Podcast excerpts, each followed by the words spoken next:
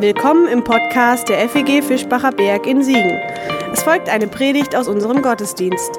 Wenn du uns kennenlernen willst, besuch uns gerne sonntags um kurz nach 10 oder online unter fegfischbacherberg.de.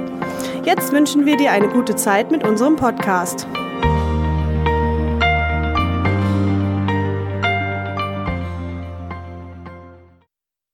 Kennt ihr das Gefühl, dass eine Situation, etwas, das ihr mitbekommt oder vielleicht sogar selbst erlebt, euch fast körperliche Schmerzen erleidet, wenn ihr darüber nachdenkt, wenn ihr es mitbekommt, wenn ihr in so einer Situation steckt, weil diese Situation so absurd erscheint, weil sie jeden gesunden Menschenverstand zu rebellieren scheint. Und so Situationen gibt es ja gelegentlich, häufig, weil man denkt, hier trifft es gerade die Falschen. Ich habe die ganze Woche überlegt, was da für ein Beispiel passen könnte. Mir gingen verschiedene Dinge durch den Kopf, aber irgendwie passte auch nicht so ganz. Ich dachte wieder mal, das kam schon öfter vor in den letzten Wochen, an Greta Thunberg und dachte irgendwie, ich glaube, ihr muss es so gehen, dass sie denkt, hier läuft doch was falsch. Hier trifft es doch die Falschen. Und wer ein bisschen die Nachrichten verfolgt hat und den Besuch von Barack Obama, der sagte, ihr würdet doch eure Großeltern auch nicht entscheiden lassen, was ihr anzieht oder welche Musik ihr hört, aber ihr lasst sie über das Klima entscheiden. Dieser Gedanke, hier trifft es doch irgendwie die Falschen, hier läuft doch etwas schief. Ich dachte auch, vielleicht habt ihr das auch mitbekommen, an das Zentrum für politische Schönheit. Wie letzte Woche herauskam, werden die seit über einem Jahr, das ist eine Künstlergruppe, also von der Kunstfreiheit gedeckt, ist auch äh, gerichtlich festgestellt, das ist Kunst, was die machen. Mag nicht jeder so sehen, aber ist tatsächlich so. Seit über einem Jahr werden sie verfolgt mit ungefähr den härtesten Mitteln, die unser Rechtsstaat zu bieten hat. Und ich dachte immer mal wieder, da trifft es doch die Falschen.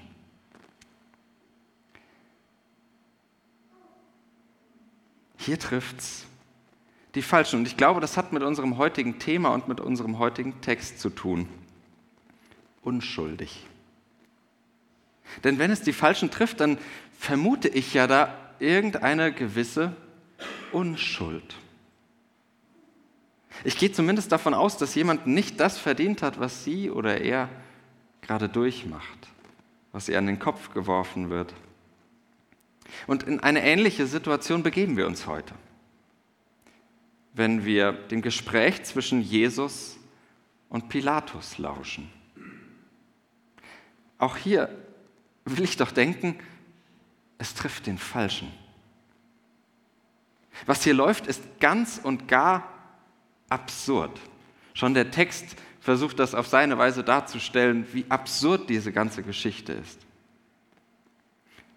Wir werden in dieses Gespräch an manchen Stellen einhaken. Zugegeben, das wird heute einigermaßen sprunghaft sein und vielleicht sogar ohne ganz gut erkennbaren Zusammenhang. Aber wir wollen mal so die letzten Minuten unserer gemeinsamen Leidenszeiten verbringen und bewältigen. Wir gehen in verschiedenen Szenen durch und Szene 1 im Fadenschein. Da führten sie Jesus von Kaiphas, dem Hohenpriester, vor das Prätorium. Es war aber früh am Morgen. Und sie gingen nicht hinein in das Prätorium, damit sie nicht unrein würden, sondern das Passamal essen könnten. Da kam Pilatus zu ihnen heraus und sprach, was für eine Klage bringt ihr vor gegen diesen Menschen? Jesus ist gemeint. Sie antworteten und sprachen zu ihm, wäre dieser nicht ein Übeltäter? Wir hätten ihn dir nicht überantwortet.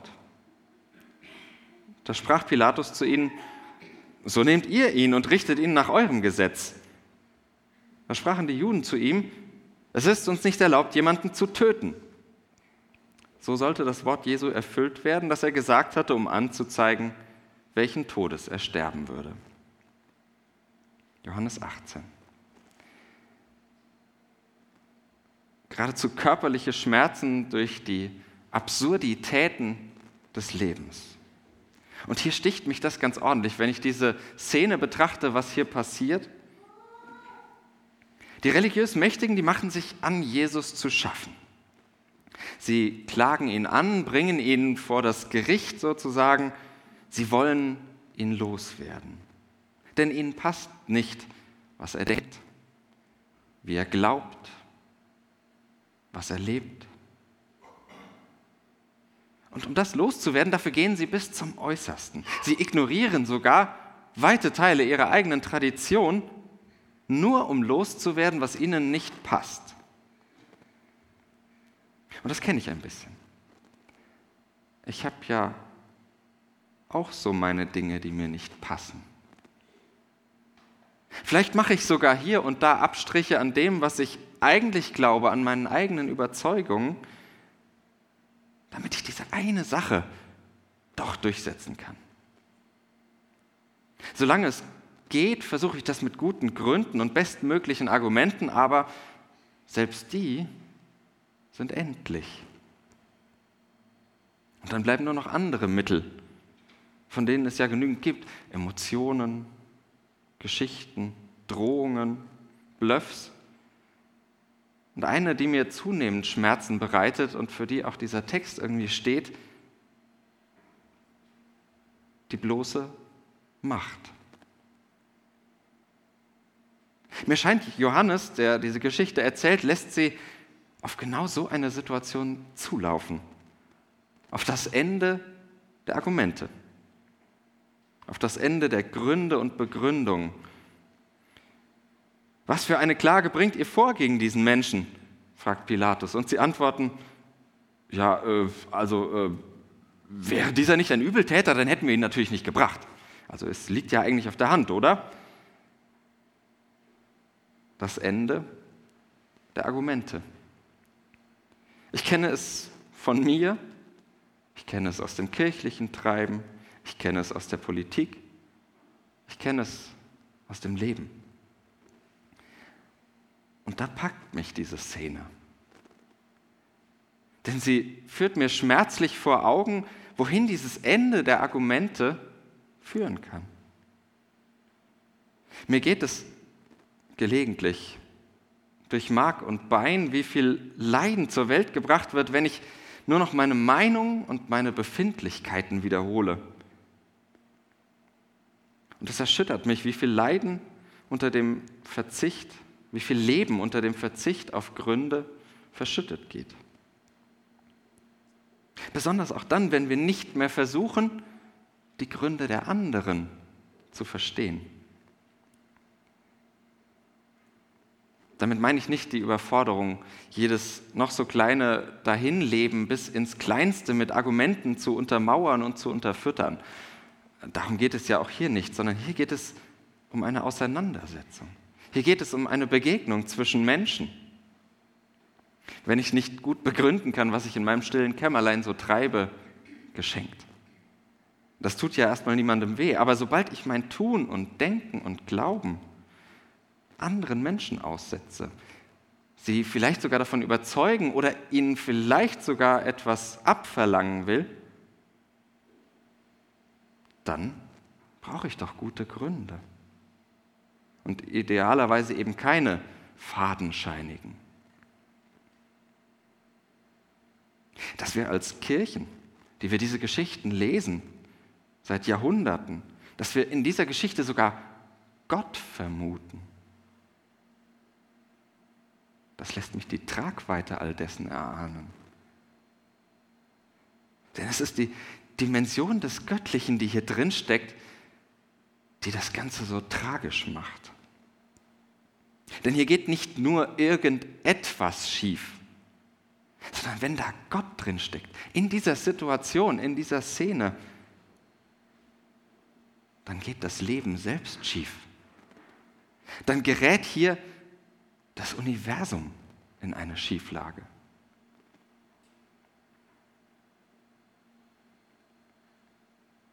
Szene 2 in Wirklichkeiten.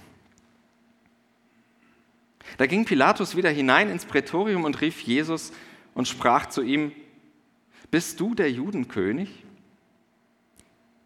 Jesus antwortete, Sagst du das von dir aus oder haben es dir andere über mich gesagt? Pilatus antwortete, bin ich ein Jude? Dein Volk und die hohen Priester haben dich mir überantwortet. Was hast du getan? Jesus antwortete, mein Reich ist nicht von dieser Welt. Wäre mein Reich von dieser Welt, meine Diener würden darum kämpfen, dass ich den Juden nicht überantwortet würde, aber nun ist mein Reich nicht von hier. Da sprach Pilatus zu ihm, so bist du dennoch ein König?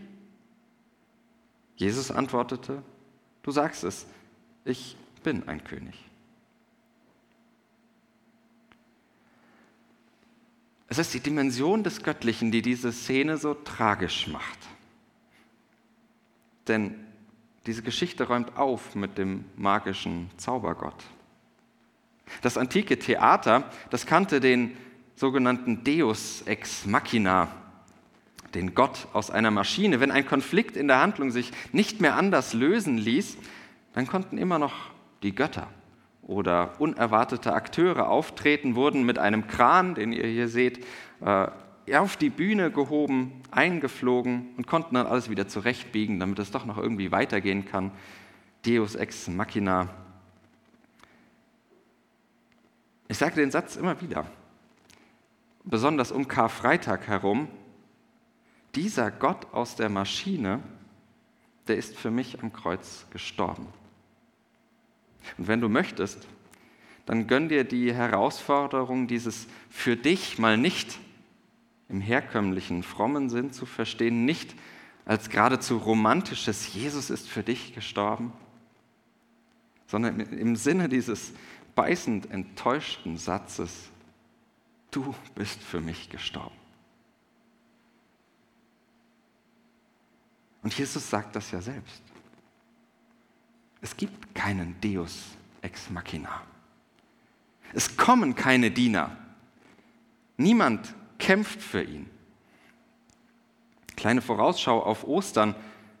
Nicht einmal seine engsten Vertrauten kämpfen für ihn. Ach Jungs, Ostern ohne Jünger, das Thema unserer Osterveranstaltung.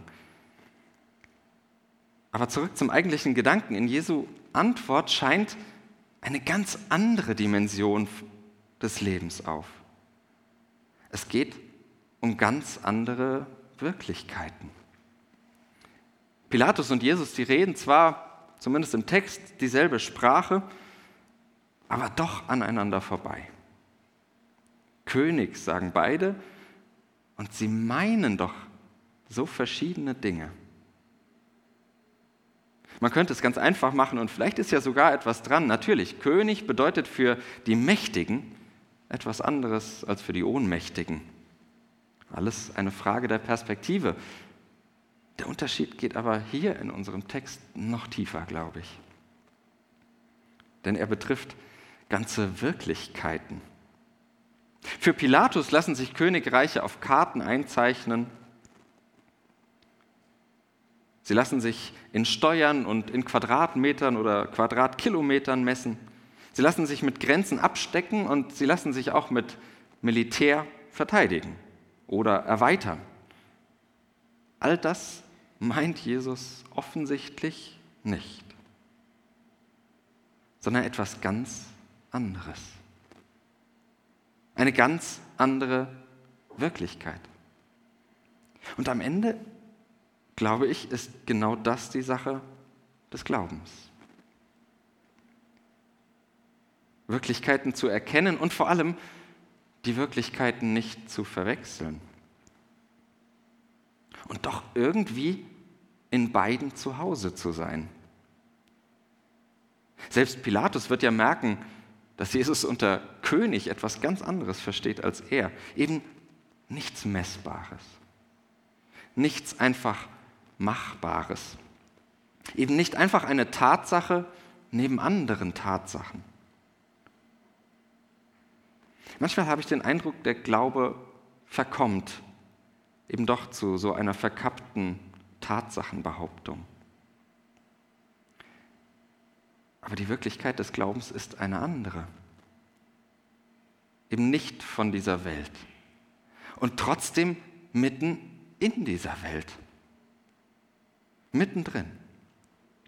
Teil dieses manchmal absurden Theaterstücks, das wir Leben nennen. Nur ohne den Deus ex machina. Und wir, wie sehr leiden wir manchmal darunter und sehnen uns nach diesem Kran, der ihn einfach einfliegen lässt. Szene 3. In Wahrheit. Jesus sagt, ich bin dazu geboren und in die Welt gekommen, dass ich die Wahrheit bezeuge. Wer aus der Wahrheit ist, der hört meine Stimme. Spricht Pilatus zu ihm, was ist Wahrheit? Ja, was ist Wahrheit? Schwierige Frage. Ich bin mir nicht mal sicher, ob es sowas überhaupt gibt. Klar, bei manchen Tatsachen. Da mag es sowas wie Wahrheiten geben. Eins plus eins ist zwei, darüber werden wir uns schnell einig. Die Erde ist eine Kugel, unser Gemeindehaus ist 1994 erbaut worden. Alles Tatsachen. Aber Wahrheit in der Dimension des Göttlichen? Was ist Wahrheit in einem Reich, das nicht von dieser Welt ist? Was ist Wahrheit auf einem Gebiet, das wir nicht einfach vermessen können, indem wir die Tatsachen nicht einfach überprüfen können? Und das ist kein Wunder, dass Jesus die Frage nicht beantwortet. Kann er gar nicht. Es gibt keinen mir bekannten Begriff von Wahrheit, der sich auf etwas anwenden ließe, das so grundsätzlich anders ist. So grundsätzlich anders als bloße Tatsachen. Man kann darüber streiten, wann und wo und wie Jesus denn wirklich in Wahrheit gelebt hat und hat doch die Wirklichkeit, geschweige denn die Wahrheit, wenn man all das wüsste, hätte doch die Wahrheit des Glaubens noch nicht erfasst. Aber Jesus sagt etwas anderes, das die Andersartigkeit des Göttlichen noch einmal veranschaulicht. Er sagt, wer aus der Wahrheit ist, der hört meine Stimme. Und das dreht wieder einmal alles um, wie dieser Jesus es ja öfters macht. Einfach mal umdrehen, die Dinge ganz anders, ganz neu denken und erzählen. Es geht nicht darum, zur Wahrheit zu kommen. Das Ziel ist nicht, sie zu finden oder sie gar zu haben, sich in die Tasche zu stecken und damit in die Welt hinauszulaufen. Vielleicht kann man es ja so sagen. Das Leben selbst ist die Wahrheit. Die Wahrheit ist ein Unterwegssein. Sie lebt auf dem Weg. Hatte Jesus das nicht auch schon gesagt? Ich bin der Weg, die Wahrheit, das Leben. Der Weg, auf dem die Wahrheit des Lebens begangen und erlebt wird. Das ist keine Schwarz-Weiß-Wahrheit, sondern es ist eine Wahrheit, die gehört wird. Sie geschieht im Hören. Und es gibt kaum etwas so Flüchtiges, etwas so Zerbrechliches wie das Hören. Das macht ja den Reiz der Musik aus, dass sie vergeht. Dass sie, sobald sie erklungen ist, schon wieder vorbei ist. Es gibt kaum etwas, das so sehr im Moment, im Leben geschieht wie die Musik. Die CDs haben das einigermaßen vergessen gemacht. Die Streamingdienste, die lassen das fast wieder erahnen. Musik ist im Moment gehört, aber nicht auf Platte gepresst. Zerbrechliches Hören. Und kaum etwas ist auch so zerbrechlich wie ein offenes Ohr, weil da so viel schief geht im Hinhören, im Aufeinanderhören, im Versuch, einander zu verstehen, weil so viel kaputt geht im Schreien weil es so sehr zwischen uns leidet, wenn wir uns nicht verstehen. Und die Wahrheit meines Glaubens, die ist wie das Hören. Sie ist störanfällig, manchmal anstrengend. Sie ist flüchtig und zerbrechlich. Denn die Wahrheit ist unterwegs. Sie wird gehört. Sie ist unterwegs zum Leben. Was hörst du so? Was hörst du?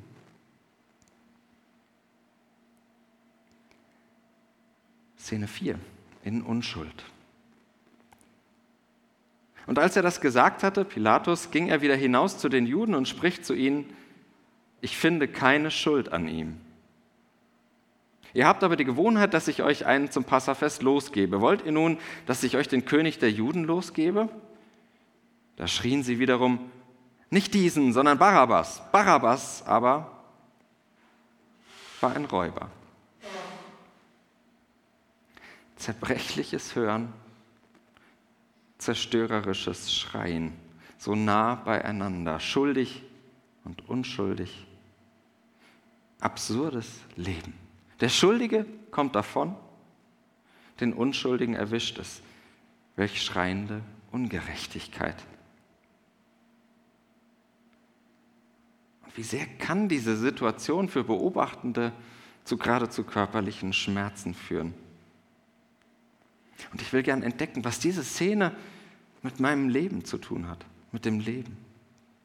Und es ist gar nicht so leicht dabei, nicht moralistisch zu werden, den Zeigefinger zu erheben. Denn es wäre total einfach zu sagen, ach, die Menschen, die erkennen die Wahrheit einfach nicht. Alle zu blöd dafür, wie auch immer. Es wäre ein leichtes, mit dem Text die Menschen in Verstehende und Ignorante einzuteilen. Aber es würde dem absurden Leben nicht gerecht. Denn es ist ja deshalb so absurd, weil Schuld und Unschuld so nah beieinander liegen, so schwer auseinanderzuhalten sind, weil ich selbst ja auf beiden Seiten stehe. Ich bemitleide mich gelegentlich als Opfer, das ich manchmal auch tatsächlich bin, und ertappe mich genauso als Täter, der ich mindestens genauso bin. Und was das Leben darin gerade so absurd macht, ich verpasse den Ausgang. Ich finde kein Ende obwohl es in der Unschuld eigentlich vor mir liegt. Ich finde keine Schuld an ihm. Anders gesagt, wir könnten hier doch einfach aufhören. Wir könnten es hier doch einfach beenden, dieses absurde Schauspiel. Raus aus der Nummer, dieses geradezu teuflische Hamsterrad verlassen. Aber es passiert nicht. Es passiert nicht.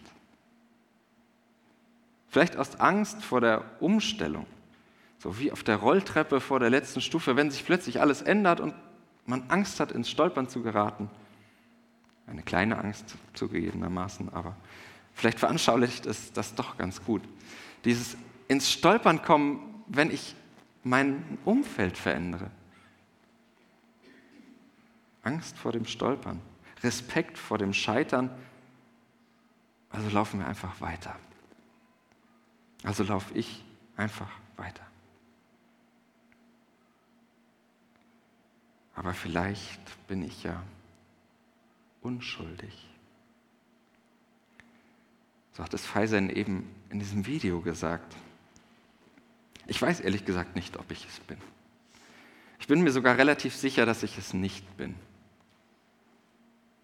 Aber hören wir noch mal. Hören wir noch mal hin, ich finde keine Schuld an ihm. Zerbrechliches Hören, durchbrechendes Hören. Ich finde keine Schuld an dir.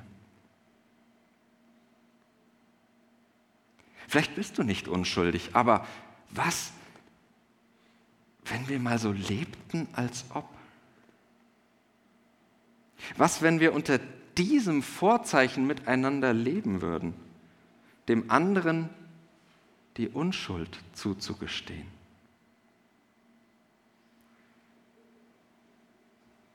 Das Hören bleibt zerbrechlich. Szene 5 im Schicksal. Da nahm Pilatus Jesus und ließ ihn geißeln Die Soldaten flochten eine Krone aus Dornen und setzten sie auf sein Haupt und legten ihm ein Purpurgewand an und traten zu ihm und sprachen, sei gegrüßt, König der Juden, und schlugen ihm ins Gesicht.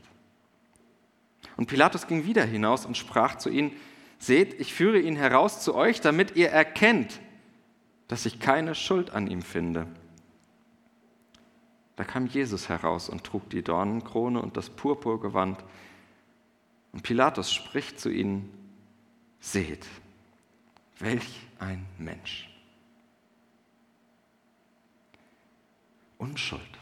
Noch einmal ausgesprochen, mitten hinein in das Chaos, mitten hinein in dieses Hamsterrad, in das ständige Weiterlaufen.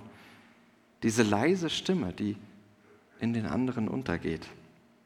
Und dann dieser Blick. Seht, welch ein Mensch. Was für eine erbärmliche Kreatur. Was für ein absurdes Leben, was für ein unschuldiges Leiden. Und darin sollen wir Gott finden. Was für ein Mensch, was für ein Gott soll das sein? Die christliche Theologie ringt schon immer damit, denn das ist alles andere als selbstverständlich. Und sie hat immer wieder versucht, Worte dafür zu finden, etwa den der Stellvertretung. Manchmal so verstanden, Gott nimmt das Leiden auf sich, damit wir es nicht müssen. Aber unsere Geschichte, die erinnert schmerzvoll daran, dass es nicht so ist. Menschen bleiben vom Leiden nicht verschont. Daher lasst mich diese absurde Situation mal so auslegen.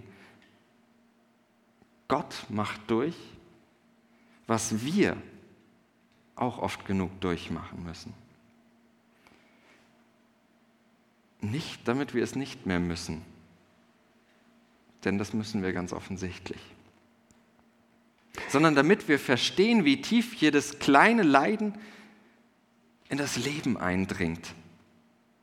Gott selbst in dieser Geschichte zu glauben, ermöglicht den Blick darauf, wie tragisch jedes Leiden, erst recht das Unschuldige, die ganze Schöpfung zerreißt. Weil dieses Leiden Gott selbst zerreißt.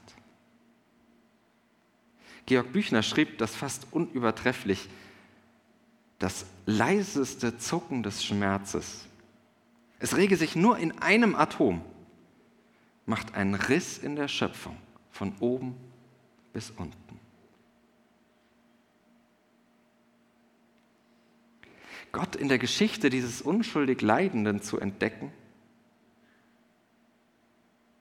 in der Geschichte des unschuldig leidenden Jesus aus Nazareth zu glauben, das lässt mich manchmal diesen zuckenden Schmerz spüren.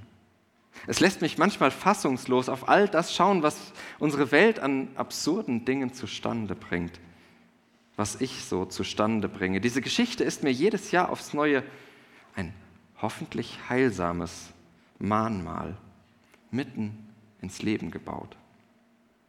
Eine Erinnerung an all das unschuldige Leiden, wie ein schreiender Weckruf, es trifft die Falschen. Vielleicht weckt es mich ja, mich zu den Falschen zu stellen. Vielleicht rüttelt es mich auf, zu erkennen, wo ich selbst die Falschen treffe. Und vielleicht gibt es dir eine Stimme, wo das Leben dich trifft. Denn vielleicht bist du ja unschuldig. Amen. Das war's für heute. Um keine neue Folge zu verpassen, kannst du den Podcast einfach auf deinem Smartphone abonnieren. Mehr Informationen findest du unter fegfischbacherberg.de. Wenn es dir gefallen hat, lass uns gerne einen Kommentar oder eine Bewertung da und sag es weiter. Tschüss und vielleicht bis zum nächsten Mal.